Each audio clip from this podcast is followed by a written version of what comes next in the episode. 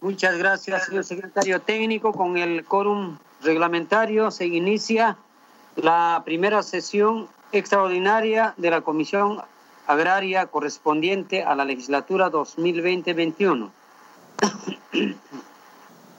Señores congresistas, pasamos al primer punto del orden del día. Eh, presentación del señor Mario Arroz Pide, viceministro de Economía del Ministerio de Economía y Finanzas, para que informe sobre la situación de las tablas aduaneras arancelarias de importación de productos agropecuarios incluidos en el sistema de franjas de precios y medidas económicas a favor de la agricultura familiar.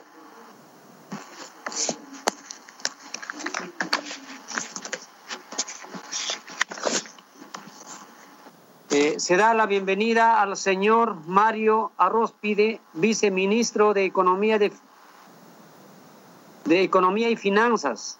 Tiene la palabra, señor viceministro, por un tiempo de 20 minutos. Eh, muy buenas tardes, señor presidente de la Comisión Agropecuaria y señores congresistas. Le agradezco mucho por la invitación. Quisiera antes de empezar solicitarle la posibilidad de que dos técnicos del área puedan incluirse para apoyarme en algunas tareas técnicas a la reunión. Están en sala de estar. De espera, perdón. El señor Carlos Gallardo y José La Rosa. Ya, están incluidos, presidente. Eh, tiene participación, se le autoriza. Ok, muchas gracias. Permítame también este, presentar una, eh, una presentación para compartirla. Si me autoriza, por favor. Adelante, señor viceministro. Ok, un minuto, por favor. Ok. Bien, este, para, para pasar con esto nomás. Ok, miren, vamos a, miren, vamos a, hacer una presentación sobre este, este tema de las franjas aduaneras. Lo primero que tenemos que saber es que estas franjas se crearon por Decreto Supremo 01691 de Agricultura en el año 1991, ¿no? Y posteriormente se modifica en el 2001. Eh, lo importante en esta eh, fecha es que salíamos, como todos ustedes saben y conocen la historia económica del Perú, de una situación hiperinflacionaria, entrábamos a un nuevo gobierno y se empezaban a hacer ajustes en la economía, pero todavía eh, el movimiento inflacionario de los precios y la alta volatilidad de los precios afectaba a los productores nacionales y el abastecimiento a los consumidores. Y es en ese marco que se deciden estos decretos supremos para tratar de neutralizar la volatilidad en la suba o la baja de los bienes importados que afectaban a estos bienes eh, como el maíz, el arroz, el azúcar y los lácteos, que eran bienes de primera necesidad. Es importante saber que estos cuatro productos son los productos más importantes de la canasta básica de consumo.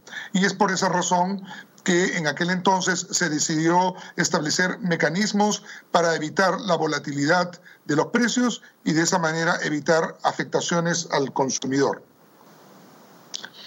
En, abril del 2013, perdón, sí, en abril del 2013 como parte de eh, nuestra membresía de la Organización Mundial del Comercio, tuvimos el inicio por la República de Guatemala de un procedimiento de solución de diferencias. Esto es, la República de Guatemala se quejó de cierta competencia desleal de parte nuestra por estos mecanismos eh, que se habían establecido para la protección de la producción agropecuaria y interpone un procedimiento de solución de diferencias.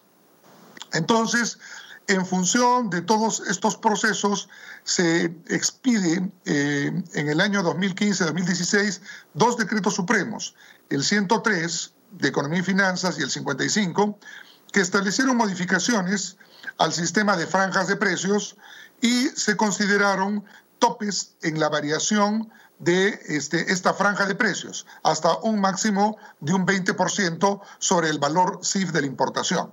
Es importante señalar que el valor CIF supone el valor del bien más costo, fletes y seguros, lo que significa el precio del bien puesto en puerto peruano. Ese es el valor CIF. Entonces, en relación con ese valor CIF, la franja de precios iba a oscilar en un máximo de más o menos 20%. Y de esa manera se cumplía con un dictamen de la Organización Mundial del Comercio eh, a través de su órgano de solución de diferencias que nos mandaba este, o que resultaba aplicable, que resultaba satisfactorio para esta institución este margen de, este, de franja. Ah, acá. A ver. Una pregunta, ¿están pudiendo mirar? Sí, se mira, se mira la presentación, señor viceministro, eh, y recién acá usted de hacer un, pase de la diapositiva. Ya. Ok. Entonces, este, como les explicaba, mediante una acción del gobierno de Guatemala para la solución de diferencias, eh, el Perú se vio obligado a ajustar con dos decretos supremos y limitar esta franja, esta franja de precios a un 20% más menos sobre el precio CIF de las importaciones. ¿no? Y luego, finalmente, mediante el decreto supremo 371 del 2017, se estableció un, mercado de referencia para el caso del arroz. En la medida en que el, mercado uruguayo ofrecía una mejor, eh, mejores precios, se decide adoptar ese mercado y ese precio de referencia como aquel que se iba a considerar para este, el análisis de las franjas de precios y establecer un mejor mecanismo de protección para los productores eh, agropecuarios de arroz y al mismo tiempo tener este, una menor oscilación en los precios como resultado de las variaciones entre los precios internacionales y los precios este, de distintas partes del mundo. ¿no? Igualmente, con el Decreto Supremo 199, publicado el 30 de junio de 2019, se actualizaron las tablas aduaneras para el maíz, el azúcar y los lácteos, ¿no? Y este, con, esta, con estas tablas aduaneras se establecía ciertos mecanismos de compensación cuando había oscilaciones en los precios internacionales, cosa que voy a explicar en un momento, y este, que son las que han estado en vigencia hasta, la, hasta el día de hoy. Estas tablas aduaneras que han tenido una vigencia este, actual se vencían en, en, el 30 de junio del, del presente año y es por eso que se ha expedido este, el Decreto Supremo 163-2020 de Economía y Finanzas, que lo que hace es postergar en función de los problemas generados por la pandemia del COVID y en función de la crisis económica, se ha decidido postergar hasta el 30 de junio del 2021 los efectos de esta franja de precios a fin de mantener las condiciones favorables que este, se establecen para los productores de estos cuatro productos básicos como son arroz, maíz, azúcar y lácteos. Ahora, estas, este, ¿cómo operan estas tablas?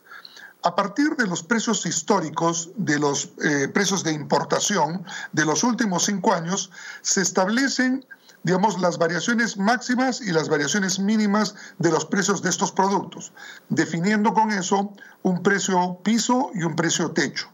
Es decir, por ejemplo, en el caso del arroz, tomamos los precios de Uruguay de los cinco últimos años y sacamos, sacando los extremos, aquellos que son de alta variabilidad, se saca un promedio y se establecen cuáles son los precios promedio mínimo o piso y los precios promedio máximo.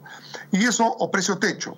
Y eso se convierte en los precios de referencia contra los cuales se va a analizar los precios que en cada momento se produce la importación para establecer cuáles son las variaciones en, el precio o los reajustes en los precios que permitan tener condiciones favorables para los productores internos.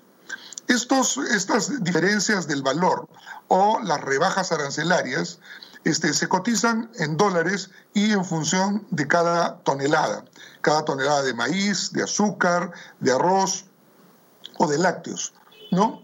Y están en función como le expliqué, del valor CIF de la mercancía importada. ¿no? El valor CIF, eh, repito, el precio de compra más el costo del flete, de los seguros, el transporte y la puesta en puerto. ¿no? Eh, mensualmente se saca en función de los datos que publica el Banco Central de Reserva, que es eh, la entidad que hace el seguimiento de los precios internacionales, se publican los precios de referencia de estas, esta franja de precios y es en función de eso que se van construyendo las tablas de eh, aduaneras para este, tener los precios de referencia eh, y de protección para estos bienes. Si me permiten, Aquí tenemos lo que es un ejemplo. Ustedes pueden ver en el diagrama dos líneas rojas. Una, la más baja, se define como el precio piso de la franja de precios. Este precio se construye sobre la base de analizar los últimos cinco años de los precios, deducir lo que llamamos las colas o los precios extremos y construir un precio promedio bajo. Y el precio y la, línea superior roja, que nos marca 682, es también construida en los cinco últimos años con los precios internacionales, en este caso del mercado de referencia del Uruguay, y tener eso como un precio eh, techo. Entonces, esa sería nuestra franja de precios. Entonces, si podemos hacer el seguimiento y mirar en la parte inferior derecha del diagrama, vamos a mirar un punto azul, donde estamos considerando que ese es el precio CIF de importación del arroz pilado de un país X. Si ese es el precio, la diferencia entre el punto azul y el punto rojo representa la diferencia entre el precio de importación y el precio piso y ese, y ese monto va a significar el monto del arancel que va a, proteger al productor agropecuario nacional. Entonces, si vamos a la parte izquierda, ustedes van a poder ver que en la fórmula de la diferencia de, este, del valor arancelario tenemos el precio piso de la franja de precios menos el precio de referencia, esto es 612 menos 528 nos da una diferencia de 84. ¿Cómo se usa esta compensación? Si, por ejemplo, el arroz tailandés viniera a un valor de 512, se le aplica un arancel de 84 para que su precio de entrada sea el de 596. ¿Qué es lo que sucede con un arancel? Lo que sucede es elevamos con esta, con esta franja de precios el precio de la importación para que no haya una competencia inapropiada con el productor de arroz. Es decir, es una proporción de protección a los productores agropecuarios de arroz en el país. El otro ejemplo, si viniera un arroz uruguayo a 600 dólares la tonelada, se le agrega igual 684 y el precio al que se tendría que ingresar a la economía peruana es 684. Es decir, estos 84 dólares por tonelada representan algo así como un sobreprecio a la importación que funciona como una protección al productor de arroz nacional es como una tasa, como un arancel de protección al productor de arroz nacional. Eso es lo que se ha venido haciendo con todo este proceso, tratando de mantener las disposiciones de la Organización Mundial de la Salud, que nos indica que no podemos exceder del 20%. Entonces, aquí tienen el mismo ejemplo para los cuatro productos básicos que este, hemos utilizado. Si tomamos los precios de referencia del maíz, del azúcar, del arroz y de los lácteos de la primera fila, vamos a ver que eh, hemos constituido sobre los últimos cinco años para los mercados internacionales de cada producto un precio piso y un precio techo. En el caso del maíz, el precio piso es de 170 dólares la tonelada y en el precio techo es 182 el del azúcar 389 y el precio techo 461. En el arroz 612 el precio piso y 682 el precio techo. En lácteos 3000 el piso, 3499 el techo. ¿No? Eso si hacemos la fórmula que habíamos visto de deducir del precio piso el precio de referencia, o sea, el precio que hemos señalado aquí arriba, vamos a encontrar que en el caso del maíz tenemos una, una franja o una, una especie de arancel de 21, de 21 dólares. ¿Cómo? de 21 dólares que va a cubrir este, como un sobreprecio el arroz. Tenemos un 32 dólares para el azúcar, 84 para el arroz y en este caso de lácteos no tenemos una gran diferencia. Entonces ahora lo aplicamos. Si vemos que en el caso del maíz el precio actual de la importación CIF es 188, le aplicamos como un arancel, como una tasa, el 21%, o perdón, los 21 dólares. Y eso nos da un precio CIF más el precio de la franja, este, 209 dólares la tonelada. Eso representa un 11% de protección para el productor de maíz, un 8% para el productor de arroz, un 15% para el productor, perdón, para el productor de azúcar 8% y un 15% para, productor, para los productores de arroz. Es decir, son tasas en las cuales se grava a los productos importados que funciona como una protección para el productor nacional para que el productor nacional tenga mejores condiciones competitivas en el mercado interno. En el caso de los lácteos no hay una producción, no hay, perdón, un efecto. ¿Por qué? Porque cuando los precios piso están en un nivel en donde no hay una diferencia sustancial, no se aplica. ¿No? Entonces, de esa manera, lo que hemos hecho, este es lo que se ha postergado como la franja de precios por efectos del COVID y el efecto de la crisis económica, hemos hecho una postergación de esto hasta el 30 de junio del 2021 para mantener estas condiciones de la franja de precios que son favorables para los productores agrícolas del país. ¿no? Entonces, esto es muy importante porque este, eh, mantiene ciertas condiciones que son favorables para la producción agropecuaria, pero al mismo tiempo nos mantiene en un terreno de eh, respeto y restricto a nuestros acuerdos internacionales con las organizaciones mundiales del comercio. Es importante saber que el Perú ha, desarrollado un fuerte componente de exportación agropecuaria. Hemos pasado de 700 millones de dólares a cerca de 7 mil millones de exportaciones agropecuarias y tenemos que cumplir con todas las condiciones sanitarias y las condiciones que regulan el comercio internacional. Y es por esa razón que nosotros no podemos excedernos de aquellos acuerdos que se han establecido en el marco de las normas que regulan el comercio internacional por la Organización Mundial del Comercio. Entonces, como ustedes pueden ver, esta franja de precios y esta, digamos, cobertura que tenemos con una tasa, digamos, eh, de naturaleza arancelaria, permiten una protección suficiente para, este, y adecuada al marco legal para los productores agropecuarios de estos cuatro productos que son indispensables para la canasta básica familiar. Yo me voy a detener en este punto y muy dispuesto y con la mejor disposición para que ustedes puedan hacer las preguntas que este, eh, encuentren pertinentes. ¿no? Este, como les decía, eh, básicamente este, con el decreto supremo 163 lo que hemos hecho es prolongar. No hemos modificado las franjas, las hemos prolongado por razón de la crisis y el vencimiento está especificado para el 30 de junio del 2021. Eh, una vez más, les agradezco la oportunidad de hacer esta presentación y quedo disponible para las preguntas o los comentarios que ustedes estimen pertinente. Eh, muchas gracias.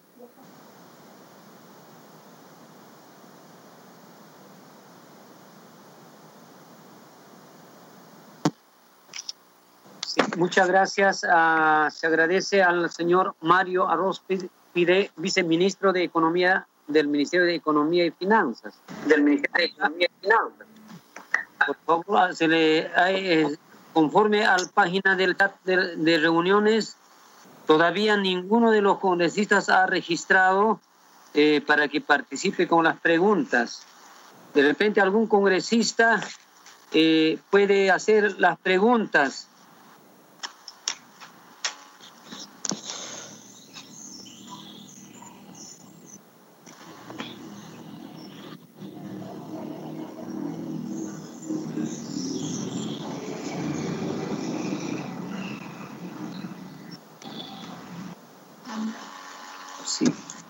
Señores congresistas, si algún, algún congresista que quiere hacer las preguntas correspondientes a la exposición de nuestro invitado, señor Mario Arrozpide, viceministro de Economía del Ministerio de Economía y Finanzas.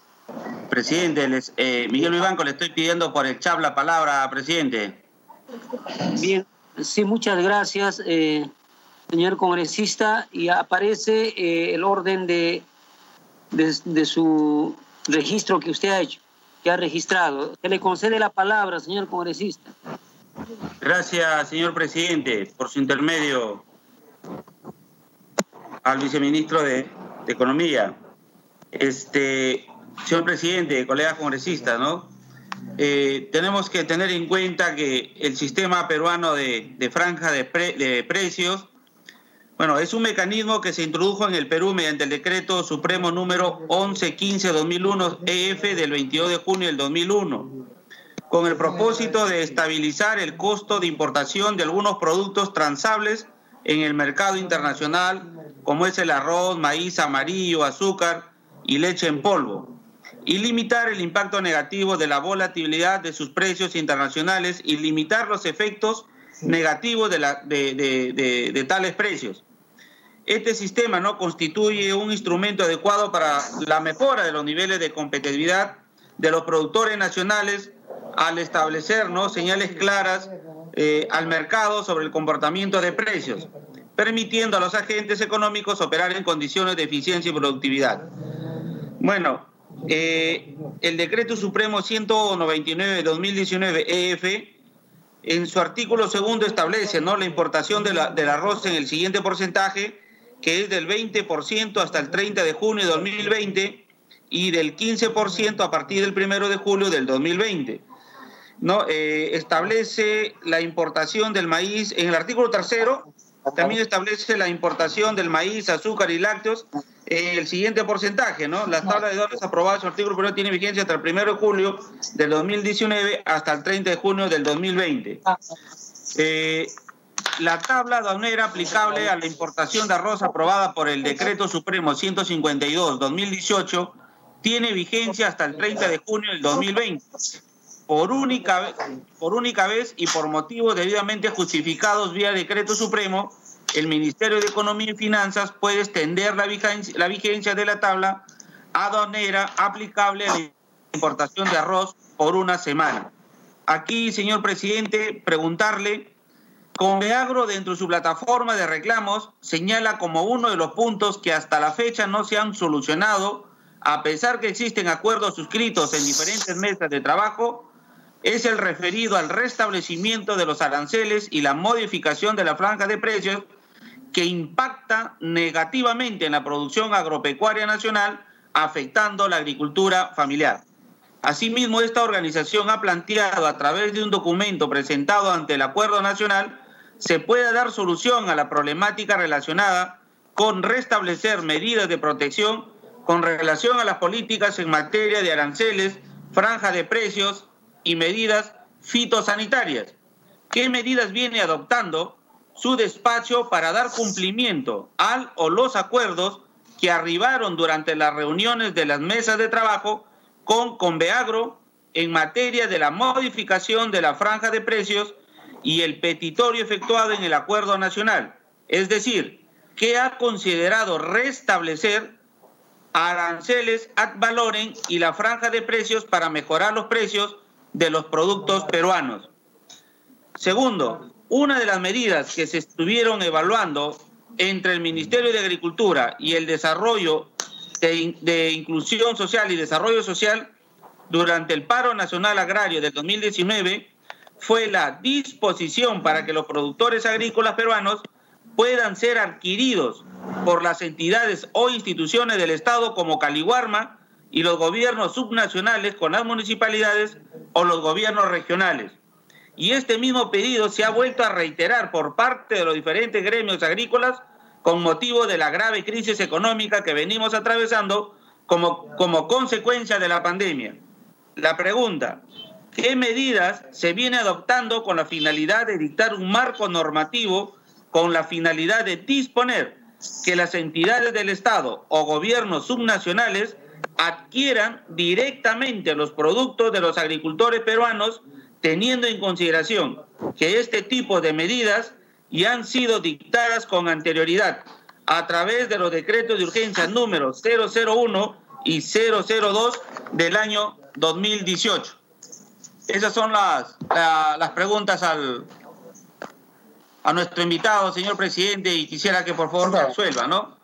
Sí, muchas gracias a usted, señor congresista.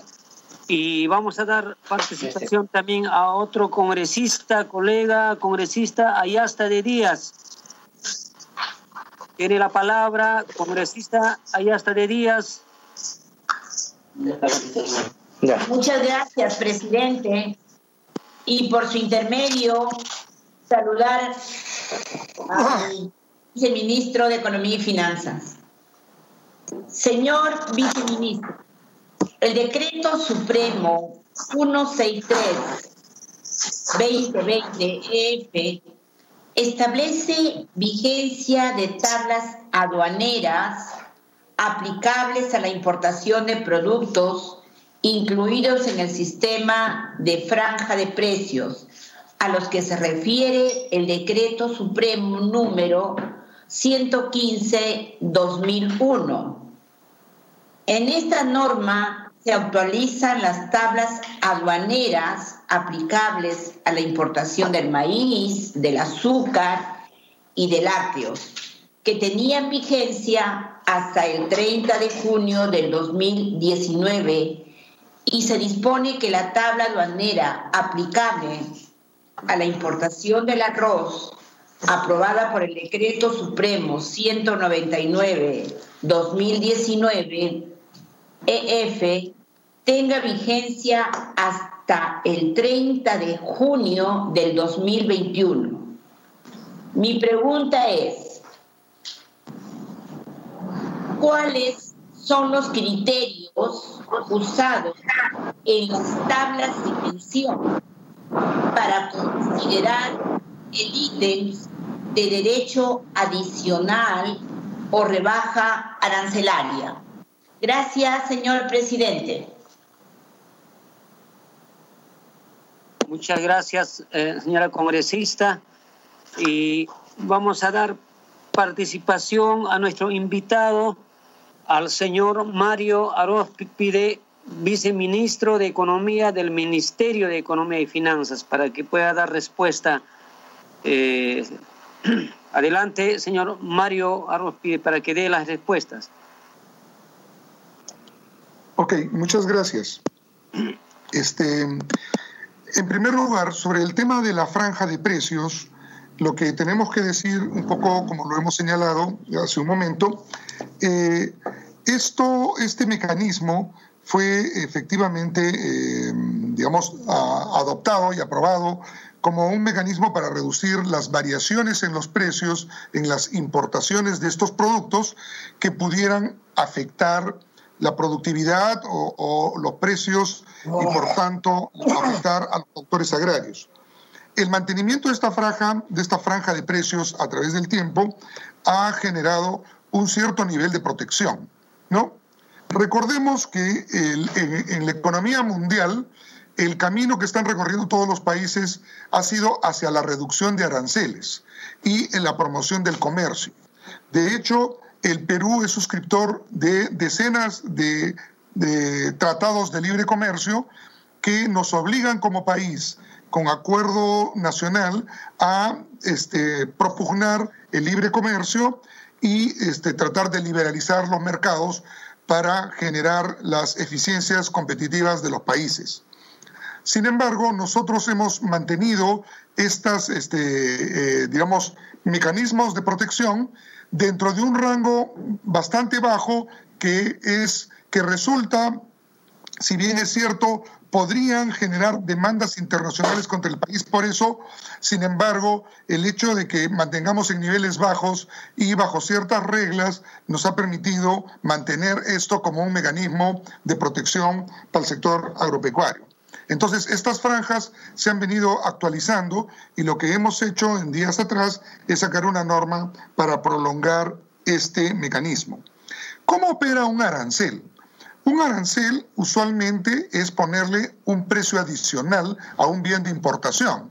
De tal manera que si supongamos nuestro productor de arroz produce una tonelada a 500 dólares y la importación de una tonelada de arroz es igual a 500 dólares, al ponerle una sobretasa de 80 dólares, estamos elevando el precio de la importación y con eso facilitando que el productor agropecuario nacional pueda elevar también su precio para tener una utilidad adicional que le haga rentable su producción. Es este el mecanismo que se utiliza usualmente en los mecanismos arancelarios. Y es esto lo que eh, se ha tratado de mantener con la franja, obviamente dentro de niveles razonables, que tampoco impidan que el Perú pierda competitividad.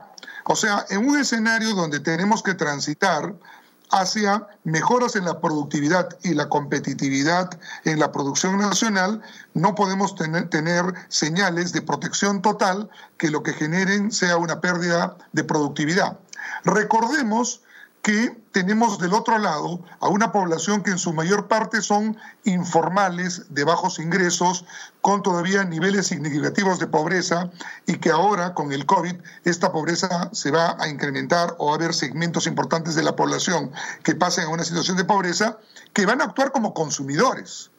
Entonces, también necesitamos tener una condición de equilibrio en donde el sobreprecio que le ponemos a la importación y que representa un adicional de utilidad para el productor agropecuario no colisione con la capacidad para la canasta básica de la población de poder tener acceso a estos bienes esenciales también bajo condiciones razonables de precios. Entonces, siempre tenemos que estar pensando en un equilibrio entre los productores agropecuarios y los consumidores pobres del país, dado que estos productos son un componente sustancial en la canasta familiar.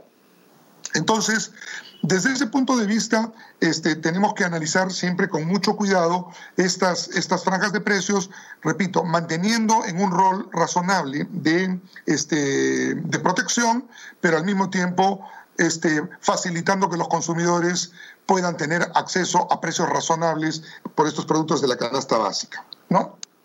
Entonces, en ese sentido, este, está planteado esta herramienta. Ahora bien, esta herramienta ha sido postergada hasta el 30 de junio, ¿no? Eh, en, en, el tema que se ha planteado respecto de la compra de bienes agropecuarios, ¿no? Dado que esto es competencia del Ministerio de Inclusión y Desarrollo Social, yo me comprometo a hacer traslado de la preocupación que han expuesto los congresistas, el congresista Vivanco, para este, transmitir esta preocupación al MIDIS. No obstante, quisiéramos señalar también algunas restricciones.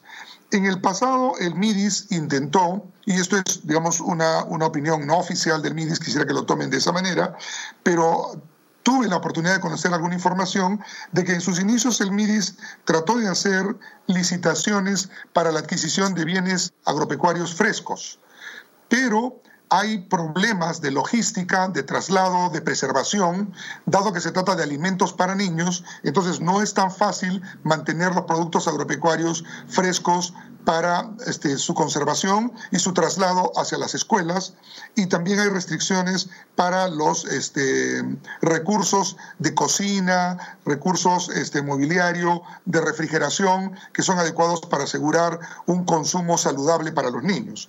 Pero obviamente esto es una información parcial. Yo voy a trasladar esta preocupación al MIDIS para que ellos puedan con mayor eh, conocimiento y con mayor este, experiencia eh, puedan eh, absolver esta este, pregunta. No, eh, en el otro punto en el que este, em, se, plantean algunas medidas de protección, estas ya son medidas de protección que se han mantenido en el tiempo. Y este, recordemos que nosotros tenemos un conjunto de obligaciones como país en el escenario internacional, ¿no? En la Organización Mundial del Comercio y también en este, los tratados de libre comercio. Recordemos que este, a través de estos tratados de libre comercio y de estos mecanismos de, este, de baja protección arancelaria hemos logrado incursionar en mercados internacionales y tener en este momento más de 7.500 millones de productos agropecuarios que se venden en distintas partes del mundo. Entonces tenemos que tener mucho cuidado con el manejo de la protección arancelaria porque podemos ser sometidos a demandas o podemos ser sometidos a aranceles por igual a nuestros productos agrícolas que van al resto del mundo y que podrían ver afectadas nuestro crecimiento y nuestras exportaciones a nivel internacional. Entonces, estos temas hay que examinarlos con mucho cuidado y eso es lo que de alguna manera necesitamos eh, definir en, cualquier análisis de los temas agropecuarios. Eh, eh, en cuanto a la pregunta de la este, congresista Ayasta de Díaz, lo que tendría que decirles es que los criterios que se utilizaron para estos productos, este, en primer lugar fue el peso de estos productos en la canasta básica de consumo. ¿No? Este, que fueron los elementos que estuvieron definidos. Y justamente por la alta volatilidad que en aquella época, en los años 90, existía, se decidió establecer estos mecanismos para evitar las oscilaciones en los precios y asegurar, uno, la producción y dos, el abastecimiento para los consumidores. Esos han sido sustancialmente los criterios que han estado detrás. Y el hecho de que nosotros mantengamos estas este, franjas de precios obedecen básicamente a que todavía necesitamos recorrer un tramo más en mejorar la productividad en el sector agropecuario y en tanto tal tenemos que mantener este nivel todavía bajo de protección, pero que permite favorecer el desarrollo de estas actividades agropecuarias. Gracias. Eh, presidente, por su intermedio, ¿me puede ceder la palabra una preguntita más, por favor? Su micro, presidente, no se le escucha. Bien, muchas gracias. Eh, muchas gracias también eh, por las respuestas que está dando. Por favor, vamos a ir en orden. Le corresponde al congresista Isaías, Isaías Pineda Santos. Está pidiendo la palabra. Se le concede la palabra, eh, congresista Isaías, Isaías Pineda Santos. Presidente, gracias. Buenas tardes, saludo a todos los congresistas de la Comisión de Agraria y también a nuestro invitado, el señor viceministro, para trasladarle las siguientes preguntas respecto a su exposición.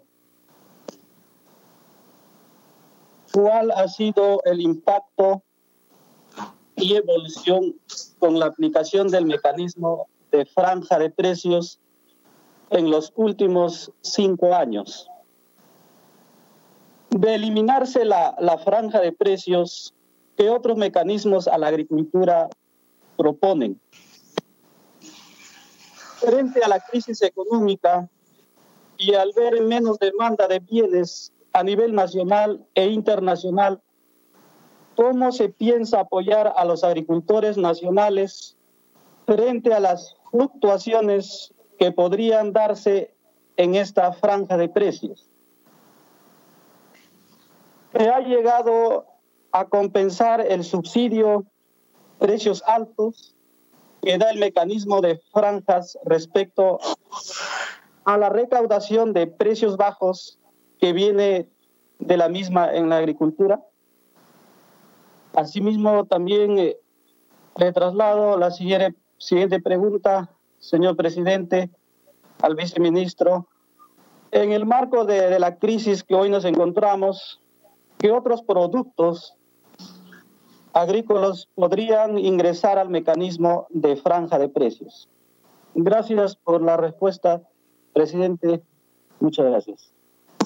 A usted las gracias, eh, congresista Isabel Pineda. Eh, a continuación también le corresponde para que haga las preguntas al congresista Campos uh, Villalobos Rolando, congresista Rolando Campos. Adelante con las preguntas.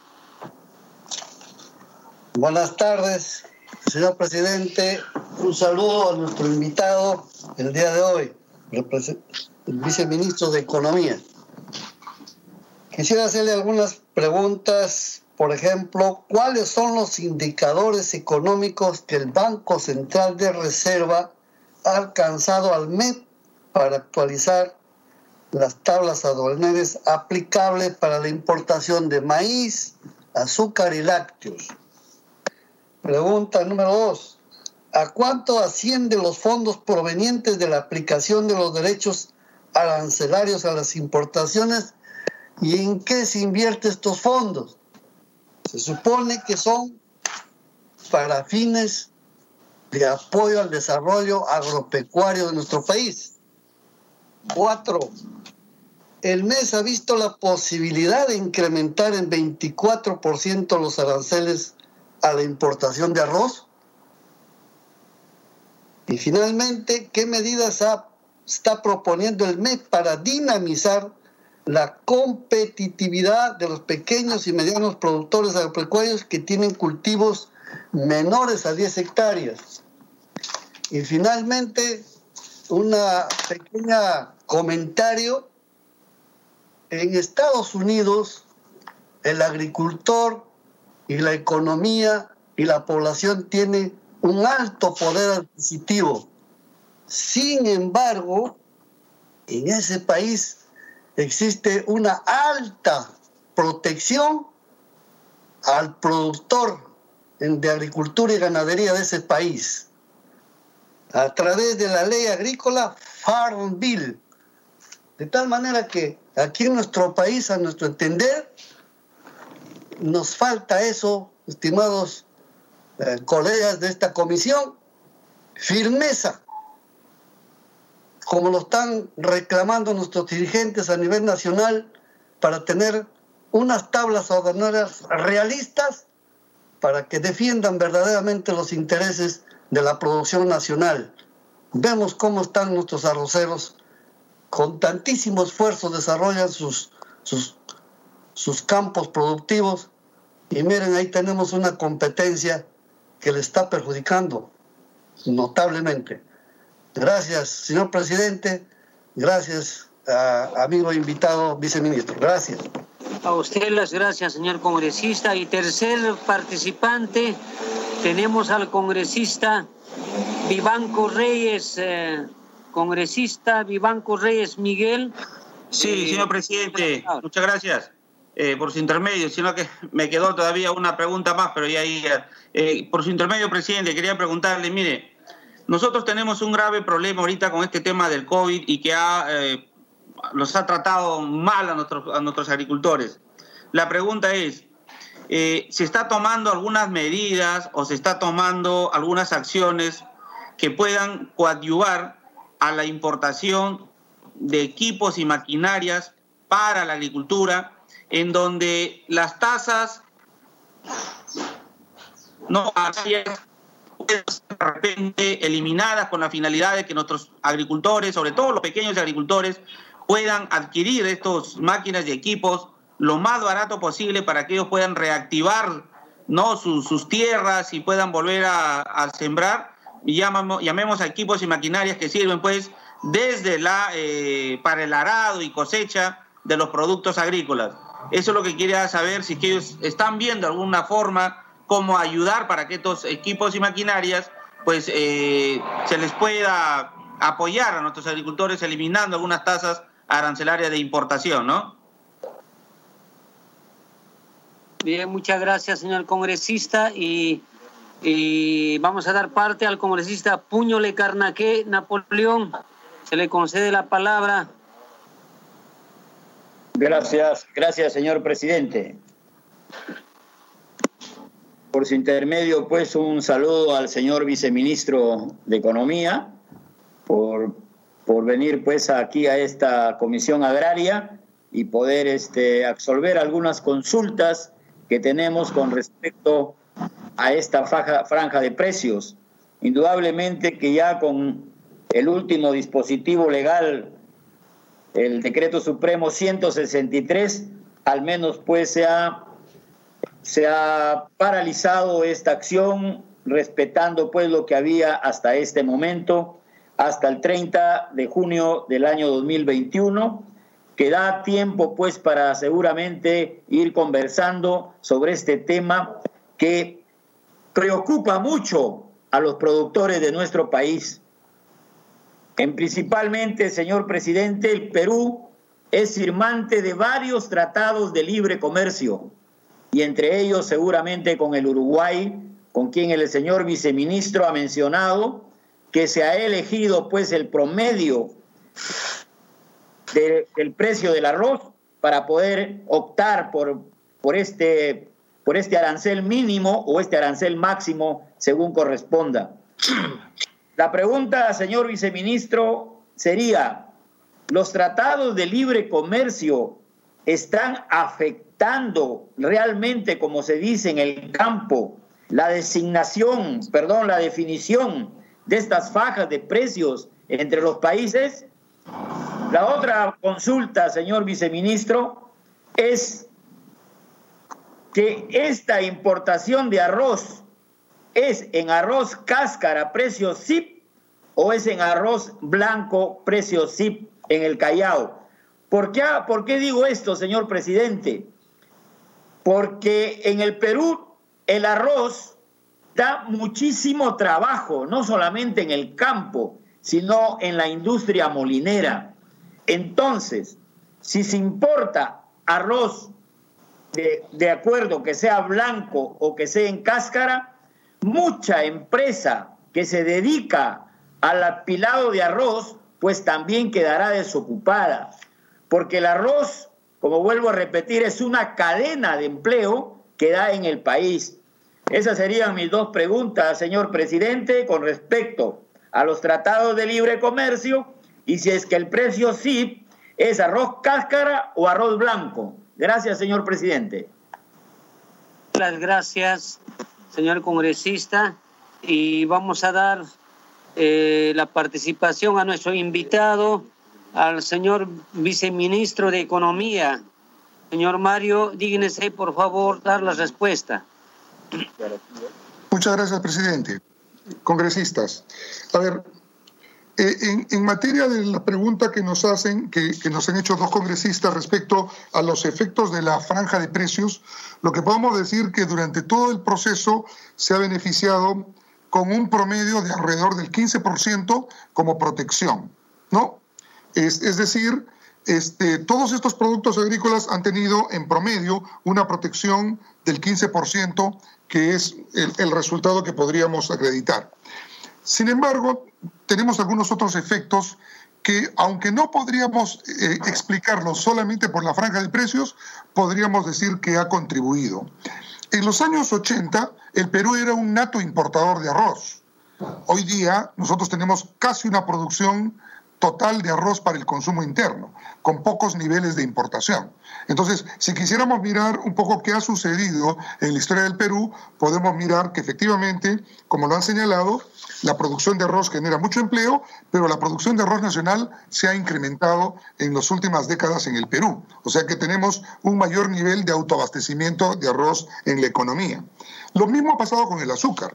De ser importadores en los años 80, hemos pasado a ser casi autoabastecedores en una proporción significativa. Casi la mayor parte de la producción o el consumo de azúcar en el Perú es de origen nacional. ¿No? También hemos tenido y hemos recurrido, hemos visto un incremento de la producción lechera. Es decir, todos estos productos que tenían un fuerte componente de importación y que tenían una fuerte eh, importación en la canasta básica de consumo se ha reducido en el tiempo. Es decir, hemos podido mejorar. Un elemento importante que quería señalarles era que todos los estudios y los análisis que se han hecho durante los últimos años en el sector agropecuario nos indican que uno de los factores más importantes para elevar la productividad agropecuaria es el agua.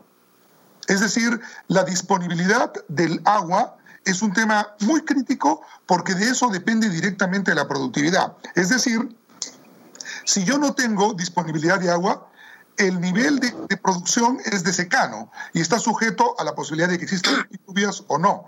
Eso le da mucha incertidumbre y muy poca variabilidad. En cambio, la disponibilidad de agua hace más certera la capacidad de riego y por lo tanto establece mejores rendimientos en la producción y el cultivo. Entonces, lo que ha sido una línea del sector agropecuario muy importante es tratar de contribuir con la disponibilidad de agua. De, hecho, en los últimos en los últimos años se ha avanzado en este, algunos programas del Ministerio de Agricultura para ir mejorando reservorios, mejorando cochas, reparando canales de regadío, que sí tienen un impacto directo muy fuerte y muy importante en la productividad en una evaluación de impacto que se hizo para el proyecto de Sierra Azul, que básicamente lo que hace es mejorar reservorios, mejorar cochas y mejorar disponibilidad de agua, se encontró incrementos significativos en las cédulas agropecuarias y se mostró sobre todo incrementos significativos en la producción de pastos que ha generado incrementos en el valor del ganado. Como ustedes saben, en el sector agropecuario, la forma de capitalización de los campesinos es a través del ganado. Y si el pasto hemos logrado tener eficiencias en su producción, esto ha generado, y hay evaluaciones del Ministerio de Agricultura que acreditan que esto ha generado mejores impactos en la producción de carne y como tal mejora los ingresos campesinos en este, las familias del ámbito rural. Entonces, lo que dice la política y la evidencia internacional científica es que lo más importante para la mejora agropecuaria es asegurar el riego. Y esto supone mejorar entonces infraestructura de riego. Y creo que en eso el sector agrícola podría dar mayores evidencias y mayor información que yo, igual podría trasladar su preocupación, pero las evidencias de los últimos años nos muestran eso. El otro tema es que en términos de financiamiento se ha logrado se ha aprobado un, no solamente un crédito para Agrobanco, sino se ha creado Agroperú, que es un fondo de 400 millones que ha sido asignado en el presupuesto para el 2020 y que tiene por finalidad atender justamente a, los, a las familias campesinas que tienen menos de 5 hectáreas para ayudarlos a mejorar su productividad y su producción. ¿no? Este, en lo que se refiere este, las franjas de precios, como lo había señalado, eh, hemos logrado alrededor, en promedio, una protección para el arroz y otros productos de alrededor del 15%. Eh, sobre este tema, yo lo que quisiera mencionar es que no debemos perder de vista, en el caso de los, de los acuerdos internacionales y de los TLC, es que nosotros somos un país que pertenecemos a la comunidad internacional como comunidad internacional existe jurisprudencia y juridicidad internacional y es lo que nos permite acceder en condiciones favorables a determinados bienes, pero también nos permite ingresar a los mercados en condiciones favorables. Entonces, acá tenemos lo que se llama un ida y vuelta, un trade-off. Es decir, Así como nosotros, si respetamos las condiciones del comercio internacional, vamos a poder exportar productos agropecuarios, tenemos que al mismo tiempo igualar ciertas condiciones de competencia para poder asegurar que nosotros, así como compramos, podamos vender. Entonces, este, en ese sentido, nosotros tenemos que respetar las franjas de este, variación de protección que están establecidas o toleradas por la Organización Mundial del Comercio. Y este 20%, que es el techo máximo de la protección para esta franja de precios, es compatible con esos acuerdos y nos permite mantener un nivel razonable y aceptable de protección. ¿no? Entonces, creo que este, nosotros tenemos que mirar el país en una perspectiva de desarrollo. Eh, me permito simplemente enfatizar que hace 15 o 20 años nosotros no exportábamos más de 500 millones de dólares en productos agropecuarios. Hoy día estamos exportando 7.500. Exportamos espárragos, exportamos páprica, exportamos arándanos, exportamos uvas, exportamos paltas, exportamos mangos de la producción de distintas regiones del país. Y eso es un beneficio en beneficio de la agricultura y de los eslabonamientos, porque en la agricultura mediana y grande hay vinculaciones con la agricultura más pequeña también. Y eso nos permite aprovechar las ventajas internacionales, pero también tenemos que contemplar condiciones de equidad que nos permitan insertarnos, pero al mismo tiempo competir. Entonces, nos parece que esta franja de precios es absolutamente razonable y es pertinente y cumple su función de proteger a los productores agropecuarios en un nivel razonable que ha permitido mostrar avances en arroz, avances en azúcar, avances en lácteos, como se ha podido demostrar y como la estadística de los últimos 20 años puede acreditarlo en el Ministerio de Agricultura. Ok, muchas gracias. A usted las gracias eh, y vamos, tenemos más participantes. Le corresponde a la congresista Luzmila Pérez. Se le concede la palabra. Gracias, presidente. Por su intermedio, mi pregunta para el viceministro. Eh, eh, señor viceministro, mi primera pregunta es, ¿cuánto es el monto que el Estado deja de percibir por la rebaja y eliminación de los aranceles y cuánto deja de pagar el sector importador? Mi segunda pregunta, ¿cuáles son los criterios que el Ministerio de Economía y Finanzas considera para rebajar y eliminar los aranceles a los productos agropecuarios importados. ¿Alguna vez se ha preguntado a los productores afectados qué beneficios o medidas compensatorias a favor de los productores afectados han considerado, viceministro? Y mi tercera y última pregunta. Teniendo en cuenta la emergencia sanitaria que atraviesa nuestro país, su ministerio ha considerado en algún momento suspender temporalmente la importación de, productos agropecuarios y priorizar el consumo de la producción agraria nacional? Esas serían mis tres preguntas. Gracias, presidente. A usted las gracias, señora congresista. Y finalmente tenemos la participación del colega congresista Lenin Bazán Villanueva.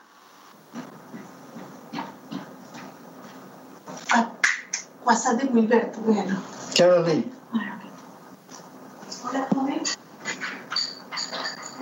Congresista Lenin Bazán Villanueva.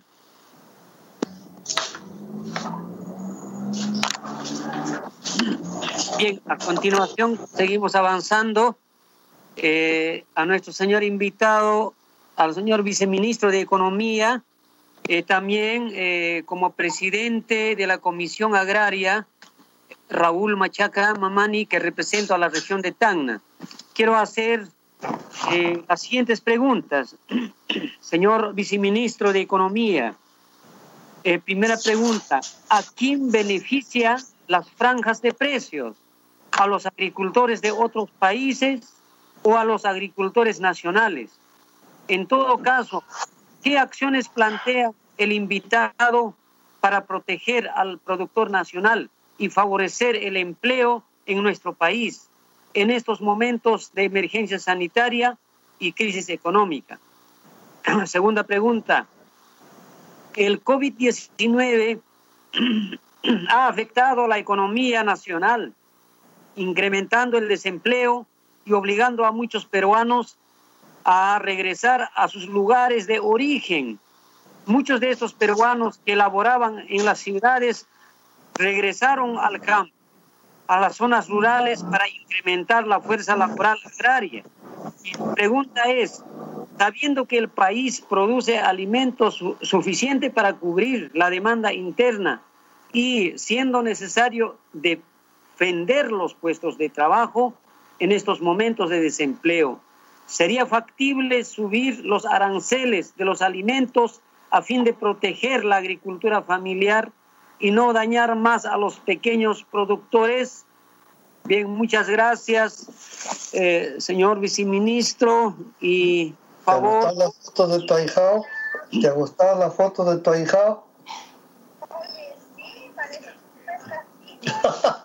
ya, eh, congresista Puñole Carnaqués, si no me equivoco. Lindo es, yo lo quiero mucho. Sí, sí, señor presidente, ya, o sea, solamente la respuesta concreta, yo quisiera, si el precio en Puerto Callao es arroz blanco o arroz cáscara, nada más, señor presidente. Cinco y media.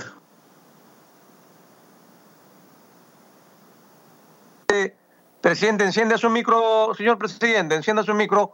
Hemos silenciado porque se estaban filtrando sonidos. Ya prenda su micro, presidente, ya puede hablar. Muchas gracias, señor secretario técnico. Solicitamos a todos los eh, colegas congresistas, por favor, cierren sus micros.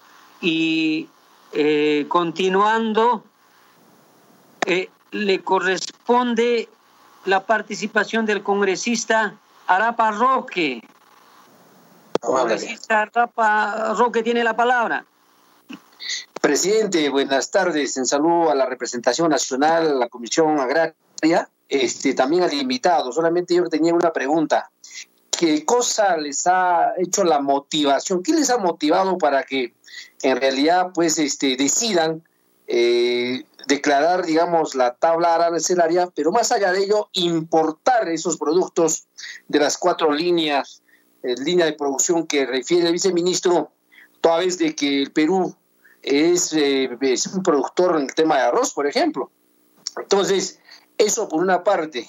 Y por el otro lado, si para hacer las, eh, estas tablas arancelarias y para tomar la decisión de importar, lo que han hecho es conversar con los productores arroceros, compartir, eh, consensuar esas propuestas de las tablas arancelarias con los productores que son materia de importación porque lo contrario, pues no estaríamos hablando, digamos, de una propuesta consensuada que está siendo reclamada y criticada en este momento, presidente, por su intermedio. Nada más, gracias, presidente.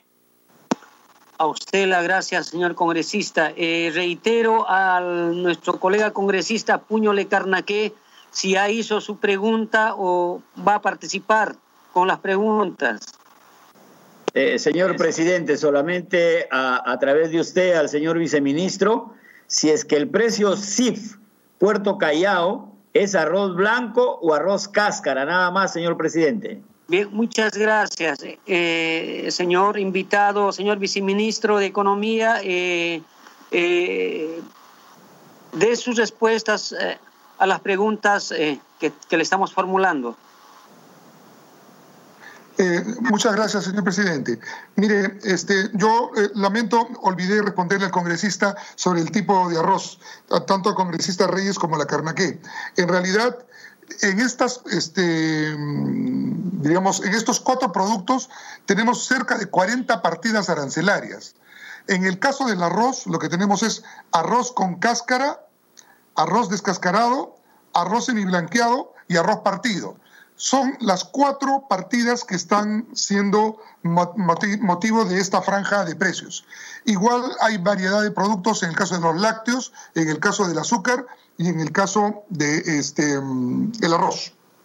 Entonces, no se trata de un solo producto, sino todas las variedades que hay este, de presentación en el caso del arroz. Eh, esos son lo que, lo que tenemos eh, eh, como franjas. Lo, que quisiera mencionar es que nosotros no hemos creado la franja en este periodo. La franja viene desde hace muchos años. Lo que hemos hecho es actualizar la, la, franja como se hace cada año. cada año vence el 30 de junio y lo que hay que hacer es actualizar la franja de precios. Lo que hemos hecho nosotros es actualizar esa franja que, dadas las condiciones del COVID y la emergencia nacional, hemos simplemente postergado los mismos efectos de la franja, que ya tienen una cobertura de entre 15 y 20% hasta el año 2021, hasta el 30 de junio. Es decir, estamos ampliando lo que ya existía como una franja de protección. Entonces, lo que es importante señalar es que esta franja de, de precios es un mecanismo de protección al sector agropecuario no es adverso, sino es de protección. Repito, porque los importadores que pueden importar van a tener que pagar una sobretasa para meter en el mercado interno. Pero también tenemos que asegurarnos de que este, la canasta básica nacional esté suficientemente abastecida. Y para que no se genere un desequilibrio entre los ingresos de los sectores agropecuarios y los consumidores, sobre todo los más pobres, podamos tener un equilibrio en los precios que sea este, razonable para los productores, pero también razonable para los consumidores. ¿no? Eh, por, otro, por otro lado, en realidad, para el sector agropecuario y en el marco de la crisis, se ha establecido la entrega de un bono agrario ese bono agrario ya está distribuido en un máximo de 83%. 1.2 millones de hogares agropecuarios en situación de pobreza y con bajos niveles de hectáreas están siendo favorecidos con este bono.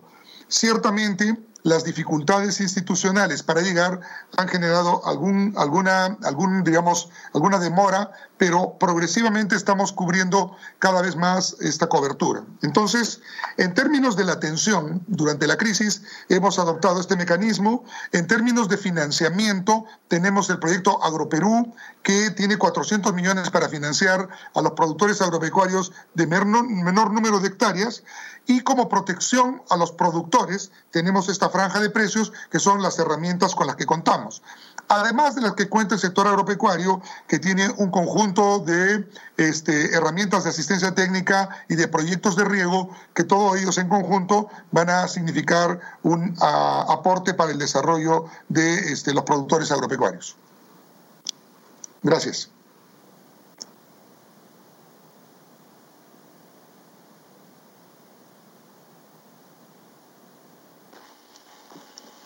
Bien, agradecemos la eh, exposición de nuestro invitado, eh, señor viceministro de Economía del Ministerio de Economía y Finanzas. Y bien, eh, hemos atentamente hemos escuchado en esta sesión. Presidente, presidente, había pedido la palabra, presidente. Disculpe, este, estuve participando en otra sesión, coincidentemente a la misma hora. Quisiera que me permitan hacer una consulta nada más al, viceministro. Sí, muchas gracias. Eh, por, supuesto, eh, eh, su nombre completo y usted tiene la palabra, señor congresista. Gracias, presidente. Mi nombre es Trujillo Segarra. Ya son, este, me parece que son cuatro meses en el Congreso y nos debemos conocer todos, presidente. Señor, señor presidente, a través de su, de su presidencia, hemos escuchado al, viceministro de Economía respecto al tema de la franja de precios. Nos ha hablado que es una forma de cómo proteger a nuestros agricultores para que ellos puedan competir de igual con este, eh, las importaciones. También nos ha manifestado de que una de las debilidades es el tema del agua. Y aquí quiero incidir, este, presidente, yo represento a la región San Martín. La región San Martín ha sido la región que en los últimos años ha liderado las, este, las demandas reivindicatorias de los agricultores respecto al tema del arroz y el tema de la franja de precios. El ministro nos habla que se ha pospuesto en, la misma, en, el, en el mismo porcentaje la franja de precios hasta el 30 de junio del próximo año. Yo quisiera, este, eh, tomando en cuenta que en la región San Martín tan solo existe un avance del, del 4.7% de infraestructura de riego. Es decir, mi región está prácticamente, no solamente abandonada ahora por el tema salud, sino también el tema del agro. Entonces, si ustedes no han evaluado desde el Ministerio de Economía y Finanzas la posibilidad de que en la actualización que hacen cada año, tomar en cuenta, este, elevar el nivel de protección para que la, la, competencia de nuestros agricultores sea, sea este, equitativa y que puedan ellos este, un, poco, un poco superar el, el, desfase que tienen en la productividad. Quisiera este, que nos pudiera precisar, máxime que la región San Martín este, en el cultivo de arroz es uno de, los cultivos eh, en mayor proporción este, que están este, produciendo los agricultores. Gracias, presidente. A usted las gracias, eh, señor congresista. Trujillo Segarra. Bien, eh, en la parte final agradecemos, o bien, mejor dicho, vamos a dar participación a nuestro invitado, señor viceministro, para que pueda dar la respuesta al último congresista que hizo pregunta. Señor presidente, por favor, pido la palabra.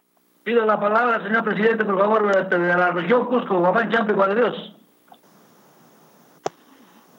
Ya, adelante, eh, señor congresista eh, Juan de Dios. Eh, bueno, señor presidente, muy buenas tardes, colegas, compañeros congresistas de las diferentes regiones y señor ministro de Agricultura. hemos escuchado atentamente lo que usted nos ha informado, los trabajos que se están realizando mediante, mediante su persona. Pero acá lo que queremos saber es, usted habla de los bonos.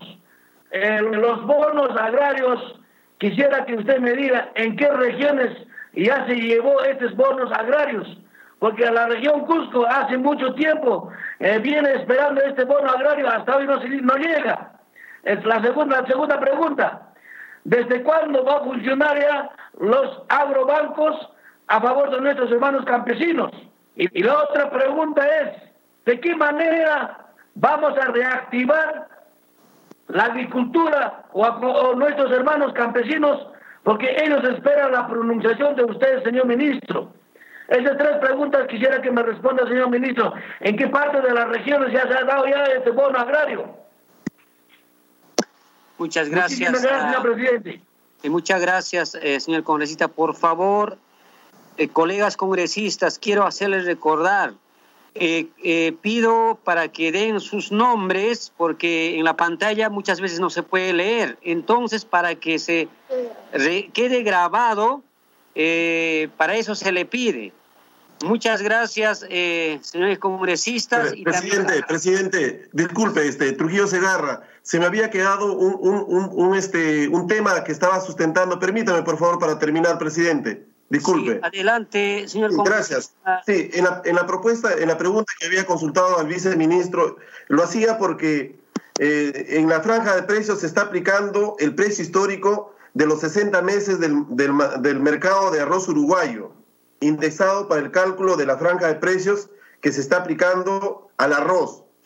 Los, los gremios de arroceros pedían que la tasa arancelaria sea del 45% y ahora se va a aplicar el 15% como lo ha manifestado el viceministro. Entonces yo quisiera saber si hay diálogo con los gremios porque la idea es evitar que sucedan paralizaciones que no solamente afectan a los agricultores, sino a la economía en general. Sobre eso, presidente, muchas gracias por la gentileza.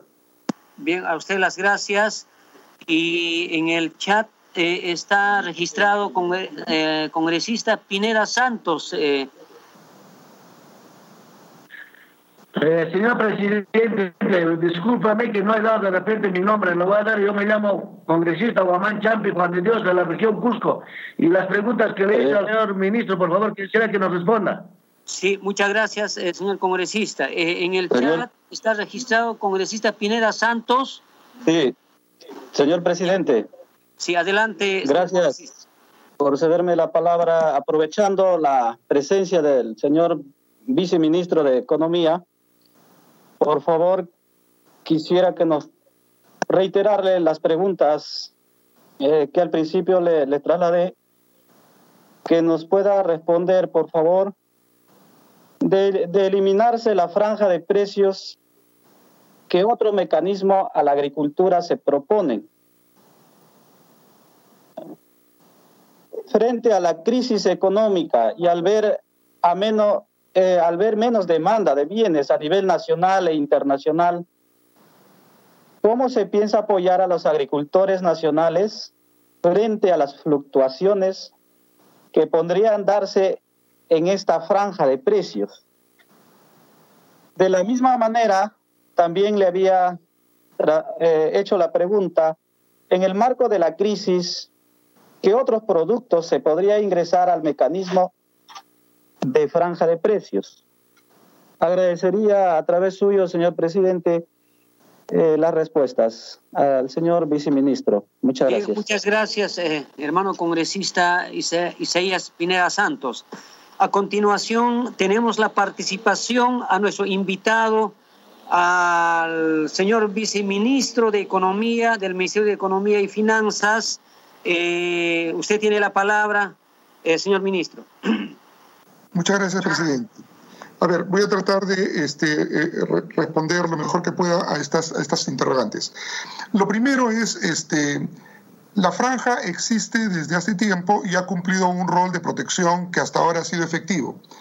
En las, diríamos, eh, interacciones que hemos tenido con representantes de los productores arroceros se han pronunciado por mantener eh, en algunos casos los niveles que se ha venido protegiendo y esa ha sido una de las señales que hemos recibido para este tema. Eh, en el otro lado hay que pensar que hay otras actividades que se articulan y que son para el consumo humano, que es el caso del maíz amarillo duro. El maíz amarillo duro es básicamente un insumo para la alimentación de pollos y ganado. Y por lo tanto, cualquier elevación del precio del maíz amarillo duro va a generar un efecto de inflación en los bienes este, de consumo como el pollo, la carne de cerdo y otros bienes que consume la canasta básica. Entonces, allí, como siempre, tenemos que guardar un equilibrio. Ahora, esta franja, repito, no ha sido creada este, recién, tiene hace muchos años y lo que hemos hecho es, considerando las distintas opiniones y considerando los criterios técnicos, se ha postergado sus efectos hasta el próximo año, hasta el 30 de junio. Lo que nos demuestra en general en los últimos años eh, esta franja de precios es que ha funcionado como un mecanismo eficiente para la protección de la producción de estos cuatro productos básicos. No está previsto eliminar esa franja en la medida en que está cumpliendo un rol. Entonces, no estamos evaluando otras alternativas en la medida en que esta franja ha funcionado y sigue jugando un rol importante de proteger dentro de un nivel de equilibrio adecuado a los este, eh, productores agropecuarios. Repito, siempre tenemos que mirar la interacción entre producción y consumo. Por otro lado, si nosotros observamos este, la producción agropecuaria que han estado ingresando a los mercados en distintas partes del país, vamos a encontrar que estamos dentro de rangos normales de abastecimiento, con lo cual nos estaría indicando que los niveles de producción y consumo se mantienen en la parte de alimentos más o menos estable. Y eso es un indicador de que no hay grandes alteraciones en la producción agropecuaria, sobre todo en los bienes de pan llevar. Entonces, esta franja, como lo hemos visto en el tiempo, ha permitido la mejora en la producción de lácteos, la mejora en la producción de arroz, la mejora en la producción de azúcar. No somos productores de cantidad suficiente de maíz amarillo duro, que es básicamente una importación para la industria de pollos y la industria de ganado que es un insumo indispensable para estas este, industrias.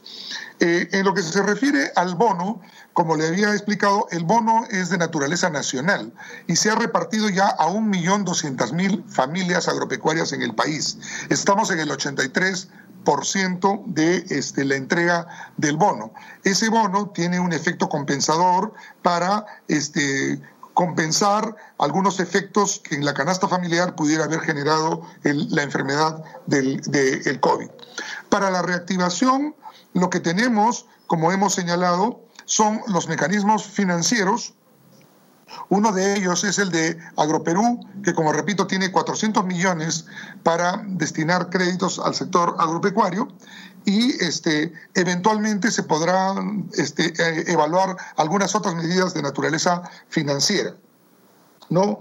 Eh, en realidad, no está previsto la eliminación de la franja de precios porque no es necesario y es un tema favorable para los productores. Eliminarla significaría desproteger, es decir, desproteger eh, en este momento de las coberturas y las tasas arancelarias que tienen estos productos y eso sí afectaría a los productores este, nacionales. Eh, no olvidemos que nosotros somos una economía que interactúa con el mundo y por lo tanto no podemos prohibir las importaciones, sobre todo si la, prohibición puede generar desabastecimiento e inflación en el mercado interno. Si nosotros dejamos de importar alimentos, ¿qué va a pasar? Van a subir los precios y van a subir los precios de la canasta básica. ¿Quiénes son los principales afectados? Los más pobres. Entonces, tenemos que actuar con suficiente responsabilidad porque justamente el mecanismo de las franjas de precios lo que nos permite es que si viene una importación para abastecer, no destruya al productor nacional, sino el productor nacional esté cubierto y en condiciones favorables para que por ambos lados se pueda abastecer la canasta familiar. Eh, en, términos de eh, este, cuáles son los precios de referencia, la metodología que ha sido establecida y que se mantiene es que nosotros tomamos los precios internacionales para este, durante los últimos cinco años para obtener los precios piso y los precios techo de la franja. En su momento, los arroceros fueron los que propusieron que tomáramos los precios referenciales de Uruguay, porque tenían mejores precios en relación con otros mercados internacionales. Entonces, desde esa época se ha mantenido el precio internacional del arroz del mercado uruguayo como el, el, precio de referencia para la construcción de la franja. En el caso del maíz amarillo duro son los precios de Norteamérica, en el caso del azúcar es eh, la Bolsa de Londres, en el caso de los lácteos es Nueva Zelanda. Es decir, se toman los principales precios a los cuales se transan estos bienes a nivel internacional. Entonces, son los precios internacionales de referencia que sirven sobre la base de un análisis de cinco años acumulados, permiten establecer la franja de precios porque de ese modo podemos establecer más bien evitar la volatilidad. Contrariamente a lo que se piensa, la franja lo que evita es la variación este, demasiado abrupta de los precios y permite tener una mejor señal de mercado para los productores agropecuarios. Esa sería mi respuesta y, gracias por esta oportunidad. Muchas gracias. Eh, agradecemos la presencia del señor Mario Aróspide, viceministro de Economía del Ministerio de Economía y Finanzas. Muchas gracias eh, por su asistencia y por la exposición y al mismo tiempo por las respuestas a los señores congresistas. Entonces, eh, se le invita para abandonar esta reunión virtual en el momento que usted vea por conveniente eh, el momento. Muchas gracias y buenas tardes. Ok, presidente, muchas gracias. Congresistas, muchas gracias. Les reiteramos nuestra disposición a colaborar en la medida que ustedes lo requieran para su trabajo. Muchas gracias a todos. Hasta pronto. Hasta pronto, muchas gracias.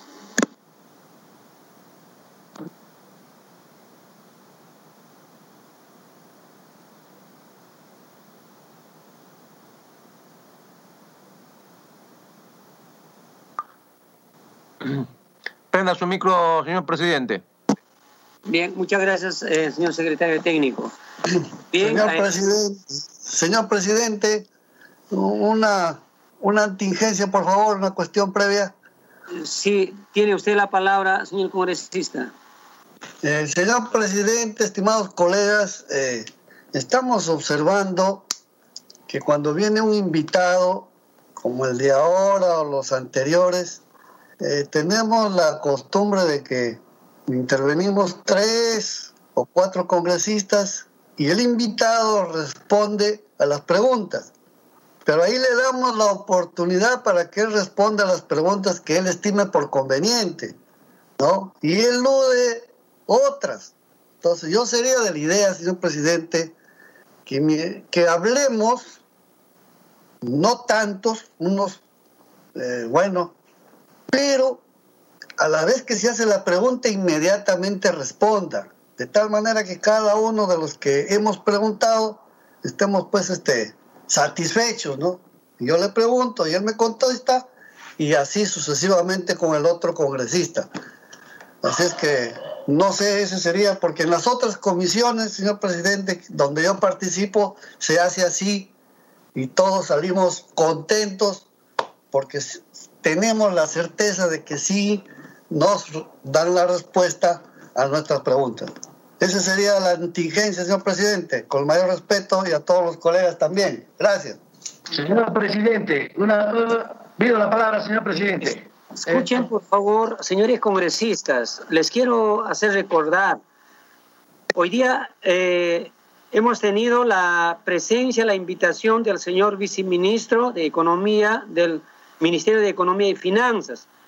¿Para qué? Para que informe sobre la situación de las tablas aduaneras, arancelarias, de importación de productos agropecuarios, incluidos en el sistema de franjas de precios y medidas económicas a favor de la agricultura familiar. Entonces, tenemos que centrarnos en los temas que estamos, está, eh, eh, eh, por algo a cada uno en sus correos se les ha enviado el tema que se va a tratar. Ahora, otras preguntas adicionales que los congresistas quieren formular, entonces por escrito tiene que presentar. Entonces, solamente eso quiero hacerles recordar, señores congresistas, por favor, tenemos que ser ordenados y disciplinados. Muchas gracias eh, por la exhortación. Señor presidente, le pide la palabra. Señor presidente, le pide la palabra. Eh, sí, tiene 30 segundos, el señor congresista. Eh, señor presidente, lo que me antecedió el anterior, el otro, el señor congresista, lo que dijo de que en verdad eh, el señor viceministro no nos ha respondido pues, a lo que hemos eh, preguntado. Pues yo le he preguntado, señor viceministro, ¿en qué parte de las regiones usted ya ha dado bono ya a, los, a nuestros hermanos agricultores? Él dice, él habla en general, pero si nosotros hablamos de la región Cusco, que está cerca, yo sé que hablamos de la región Tacna, hablamos de la región Arequipa, se están quejando muchos de nuestros hermanos agrarios que este bono no ha llegado hasta ahí. ¿Dónde nomás los bonos ha repartido? Ahora se le hace otra, otra pregunta, digo al señor viceministro, digo, eh, ¿cuándo empieza? ¿Me, ¿Me, está escuchando, señor presidente? ¿Cuándo empieza el Banco Agrario? ¿Desde cuándo empieza para repotenciar o reactivar la agricultura? Tampoco ha respondido. Es decir, él responde a lo que le conviene, a lo que él quiere responder. Tiene que ser las, las respuestas concretas a lo que se pregunta, a lo que, se, que uno quiere saber. Por eso lo que le digo, lo que me antecedió el congresista, tiene razón. Se debe dar a un congresista los pedidos y luego debe responder, porque no está respondiendo como debe ser, señor presidente. De repente, si todo eso quisiéramos de repente para la próxima que sea mejor. Muchas gracias, señor presidente. Permiso. Por favor, señores congresistas, hace rato yo ya les he leído ya, por algo se les ha enviado en sus correos el tema que se va a tratar. Entonces tenemos que centrarnos a los temas que están en, la sesión extraordinaria. Entonces, continuamos. Eh, señores congresistas. Señor presidente, señor presidente, no se moleste usted. Lo que estamos nosotros es dando una opinión para mejorar.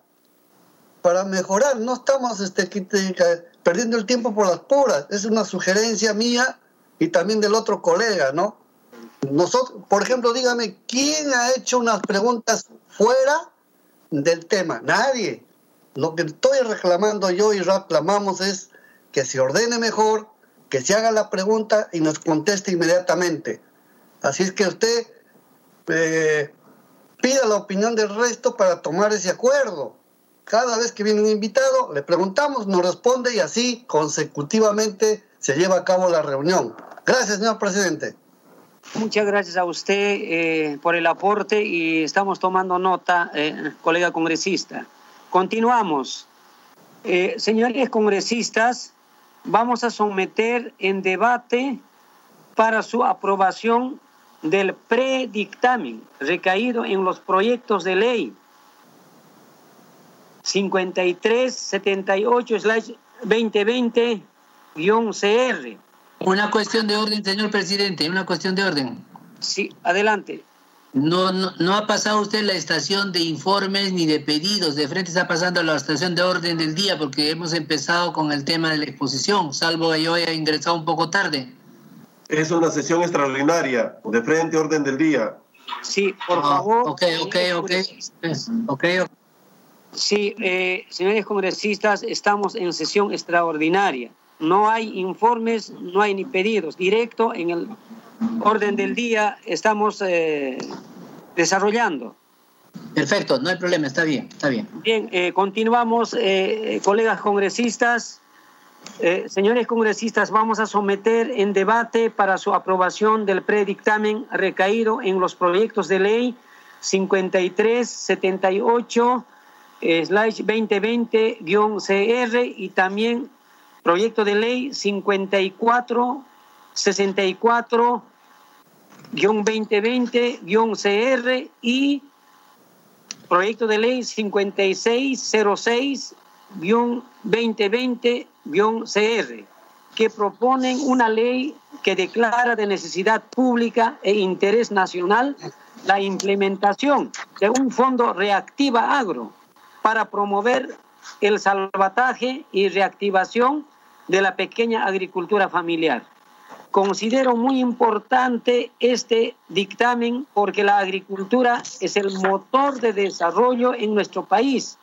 En esta emergencia, por las medidas de aislamiento social, miles de toneladas de productos agrícolas se han perdido y no fueron comercializados según datos oficiales. Solo en marzo y abril se habrían perdido más de 1.611 millones.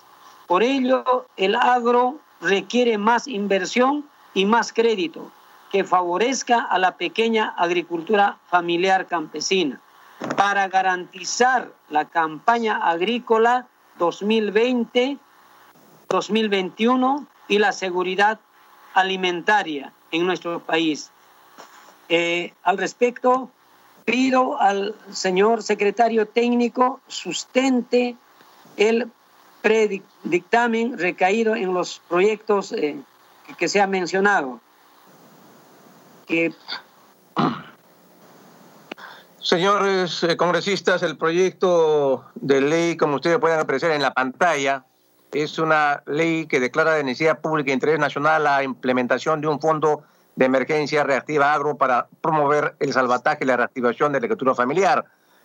Consta solamente de un artículo, el artículo único, que señala lo siguiente, declárese de necesidad pública e interés nacional la implementación de un fondo de emergencia reactiva agro a efecto de promover el salvataje y la reactivación de la agricultura familiar equivalente al 9% del monto total asignado en el marco del programa Reactiva Perú aprobado mediante decreto legislativo 1455 y 1457. Es todo el artículo, eh, señor presidente. El objetivo de esta ley, como se puede apreciar, es eh, llamar la atención del Poder Ejecutivo para que efectivamente disponga de ese porcentaje del 9% que se está solicitando para que se pueda resolver los graves problemas que enfrenta la agricultura familiar como consecuencia de las medidas de emergencia nacional tomadas por el gobierno para enfrentar la pandemia producida por el COVID-19. Eso es todo, señor presidente.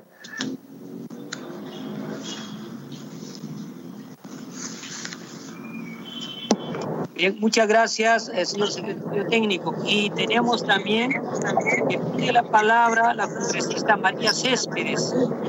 Eh, le he pedido yo la palabra, señor presidente, antes. Este, le he pedido por el chat, señor presidente, le he pedido por el chat.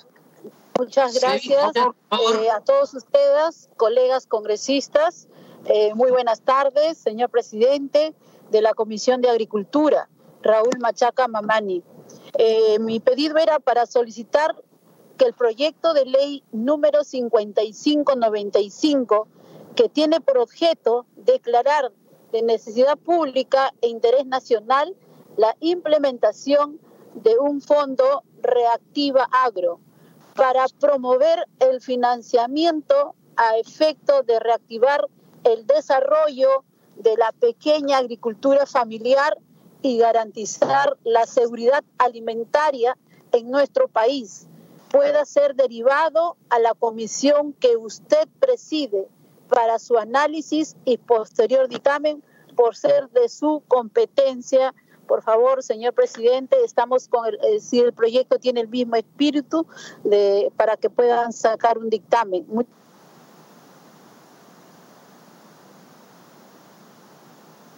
gracias. Bien, eh, muchas gracias, eh, señora congresista María Céspedes. Y primeramente, eh, conforme hemos escuchado, lo que ha mencionado es proyecto de ley número 5595, que tiene por objeto declarar de necesidad pública e interés nacional la implementación de un fondo reactiva agro para promover el financiamiento a efectos de reactivar el desarrollo de la pequeña agricultura familiar y garantizar la seguridad alimentaria en nuestro país, pueda ser, ¿no? Eh, bien, mejor dicho, vamos a ingresar a la votación. Al, respecto, someto a votación el pedido del de la congresista María Céspedes, proyecto de ley 5595. Por favor, señor secretario técnico, proceda con la votación. Perdón, señor presidente, estamos pidiendo la palabra antes de la votación. ¿Cómo va a pedir la votación inmediata? Primero tendríamos que hacer uso de la palabra. Hay varias, varios pedidos también para que se acumulen proyectos. Que, se proceda. Eh, señor congresista, por favor, por favor, señor congresista, en orden vamos a ir. Primero hay que dar solución a este proyecto de ley que acabamos de escuchar eh, de la congresista María Céspedes, ¿no? Perdón, perdón, presidente, que, perdón, presidente, que nuevamente yo lo que estoy pidiendo es de que primero hagamos uso de la palabra, hay varios congresistas que tenemos que acumular, o se va a hacer votación por cada acumulación, o sea, no entiendo. Por favor, el secretario técnico que nos explique si va a ser por cada, por cada, por cada pedido de acumulación, se va a hacer una rueda de, de, votación o tenemos que escuchar y ver qué cuál qué proyecto se acumula, porque se supone que han acumulado proyectos. Entonces eso tendríamos que quedar claro, señor presidente, por favor. Sí, muchas gracias más bien eh, por, su observación. Entonces, vamos a dar eh, parte al señor secretario técnico para que, mm, para que proceda. Eh, adelante, señor secretario técnico. Señor presidente, sugiero que si hay congresistas que tengan proyectos de ley que consideran ellos que se acumule en, en el presente dictamen, lo puedan solicitar o si hay congresistas que quieren que proyectos presentados que no están en la comisión, como es el caso de la congresista Céspedes, no se acuerde que sean eh, que pasen a, también a la comisión agraria para su dictamen correspondiente. Si hubiera ese el caso, para evitar eh, estar votando doblemente, que los señores que quieran pedir que proyectos de ley que no están en la comisión y que se solicite que también pasen a esta comisión sean decretados, puedan hacer uso de la palabra, que puedan acumularse para hacer una sola votación, señor presidente. Bien, eh, acabamos de escuchar la opinión de nuestro secretario técnico, colegas congresistas. Eh, a ver, por el chat, congresista Vázquez Becerra. Gracias, eh, gracias. Gracias, señor presidente. quería justamente solicitar la acumulación de varios proyectos, en el entendido de que tenemos el proyecto, por ejemplo, de mi autoría, que es el proyecto 5457, que la ley, ley que declara en emergencia y necesidad pública e interés nacional la promoción y desarrollo de la agricultura familiar, que tiene el mismo sentido de este dictamen. Es más aún, y ya he mandado al chat de la comisión lo que significaría dos artículos no solo el artículo de declaratoria necesidad pública del, del 9%, sino más bien primero declarar, en, vamos a ir en emergencia, lo que es la agricultura familiar.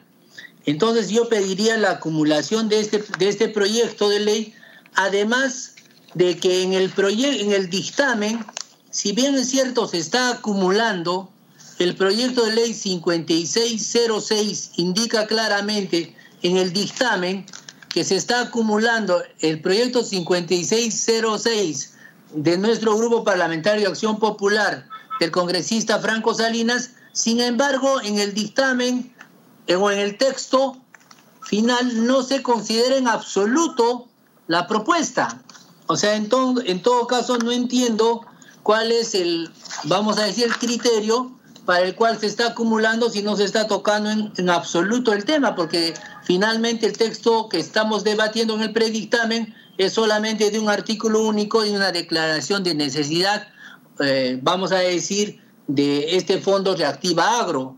Entonces yo le pediría que se incorpore mi proyecto de ley y también los artículos, porque no podemos ser solo declarativo cuando estamos, vamos a decir, poniendo en, en una situación eh, prioritaria lo que es la agricultura familiar. Entonces, eh, nosotros estamos enviando ese texto sustitutorio porque consideramos que primero tiene que ser en orden. Antes de poner en necesidad pública la reactiva agro y que está dirigido a la agricultura familiar, primero tendríamos que declarar de necesidad o en emergencia la agricultura familiar. Y más aún, yo he presentado, señor presidente, el proyecto de ley 5458 que he presentado que se debata en el en, la Comisión Agraria que modifica la ley 3355, ley de promoción y desarrollo de la agricultura familiar. ¿Y por qué hago referencia de esto, señor presidente? Que tome nota el secretario técnico. Porque si vamos a con este dictamen reactivar, eh, vamos a decir, este fondo de reactiva agro para la agricultura familiar, y no tenemos claramente diferenciado, clasificado, claramente determinado cuáles son las condiciones de las tres categorías de la agricultura familiar, va a ser un saco roto porque no tiene sentido, porque lo que tenemos que hacer es precisamente primero clasificar cuantitativamente, no cualitativamente, está en forma general clasificado la agricultura familiar de subsistencia intermedia y consolidada sin saber qué cosa es, quién es quién, señor. Entonces, ¿cómo vamos a entrar en un fondo reactiva cuando no hemos modificado claramente esa ley de promoción? Por eso yo pido, no que se acumule, pero todavía incluso sería prioritario antes de esta ley debatir el proyecto de ley 5458 de mi autoría, que lo he presentado con carta a la Comisión Agraria y que hasta ahora no se puede poner en debate. Entonces, creo que en este proyecto, que si bien es cierto, solo es, de es declaratoria para que pongamos y llamemos la atención, como ha dicho el secretario técnico, respecto a la reactiva agro y se destine ese 9%, creo que es importante tomar en cuenta que hay varios proyectos, como la de la congresista Céspedes, como la del, del Grupo Parlamentario Alianza para el Progreso, la 5093, vamos a decir la 5484, también del Frente Amplio, que no están incorporados en la propuesta. Creo que también sería importante que revise bien el secretario técnico y acumule todos los criterios, todos los proyectos con criterio que sean semejantes a este proyecto de ley para que también se nutra de mejor manera y no solamente hagamos un, un, vamos a decir, un proyecto de ley con un solo artículo que a mí particularmente no me parece. Entonces, por lo tanto, le vuelvo a reiterar la solicitud de, de la acumulación del proyecto 5457, le he mandado el texto sustitutorio y reiterar que los otros proyectos también se acumulen y de tal manera que por orden de prioridad y por orden de prevalencia para que tenga efecto esta ley, se debata el proyecto de ley 5458, señor presidente. Ese es mi pedido, por favor, y le agradecería mucho que tome en consideración. Muchas gracias. Eh, muchas gracias, señor congresista. Eh, se toma nota eh, lo que usted menciona, pero también quiero hacerles recordar, colegas congresistas, es muy distinto de la congresista eh, María Céspedes que el proyecto de ley 5595 está en otra comisión, comisión de economía se encuentra este, este proyecto de ley. Lo que la congresista está pidiendo de que se traslade a la comisión agraria. Entonces, para eso necesitamos votación.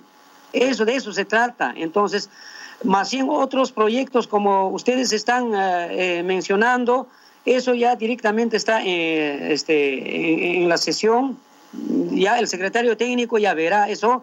Entonces, lo que en este momento lo que queremos eh, dar solución es que este proyecto de ley de la congresista Céspedes, que está en otra comisión, que ingrese a la comisión agraria. Eso tenemos que votar, por favor, eh, colegas congresistas. Entonces, en este momento, al señor secretario técnico, presidente, presidente, presidente, Estaba pidiendo la palabra por el chat. Beto Barrio Nuevo.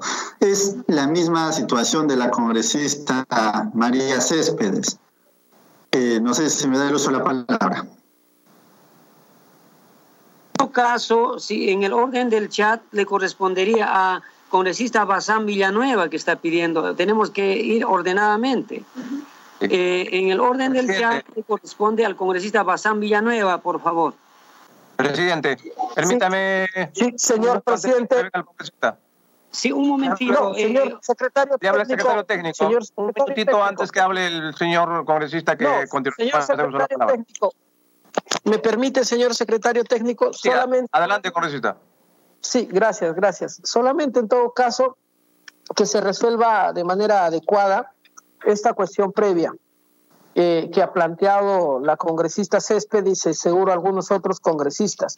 Lo que sí quiero que quede claro, eh, señores congresistas, es que el 5 de julio termina esta legislatura y creemos que la mejor forma de reivindicar a nuestros pequeños agricultores es que al menos aprobemos una ley en el Pleno del Congreso, en este último Pleno del día viernes. Y yo entiendo en ese sentido al señor presidente de esta comisión que eso es lo que nos urge el día de hoy de poder aprobar. Luego seguro va a haber el pleno agrario donde podamos debatir muchas, muchas otras normas. Por eso es mi pedido, señor presidente y señor secretario técnico, que esta, esta sesión lo orientemos a que al menos se pueda dictaminar este proyecto de ley y también estos proyectos de ley y los otros que están en agenda en este momento. Por eso es nuestro pedido que se resuelva de la mejor manera y cuanto antes, por favor. Gracias. A usted las gracias, eh, señor congresista. Y también tenemos otro participante, al, al colega congresista Troyes Delgado. Tiene la palabra.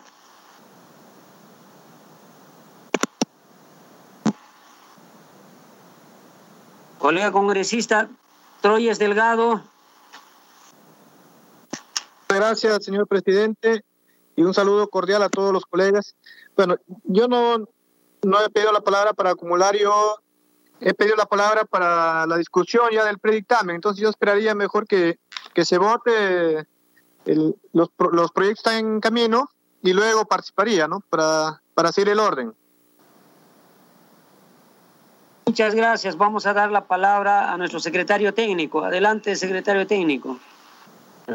Señor presidente, vamos a votar primero el proyecto solicitado por la congresista Céspedes, el 5595, para que se pueda, eh, también sea decretado nuestra comisión agraria. Y luego eh, el debate del, del predictamen, señor presidente. Señor presidente, por favor, yo le estoy pidiendo la palabra. Es, es lo mismo pedido de la congresista María Céspedes, o piensa también hacer otra, otro voto por lo mismo. Entonces, por eso, no sé si me da el uso de la palabra. Bien, congresista, este, señor secretario técnico, vamos a dar participación al congresista que está pidiendo la palabra. Congresista. Congresista eh, Barrio Nuevo.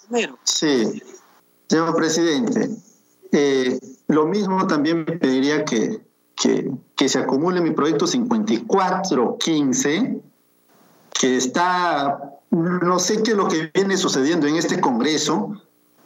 La mesa directiva viene derivando proyectos a, comisiones que no corresponden, lamentablemente, y eso viene sucediendo de muchos proyectos.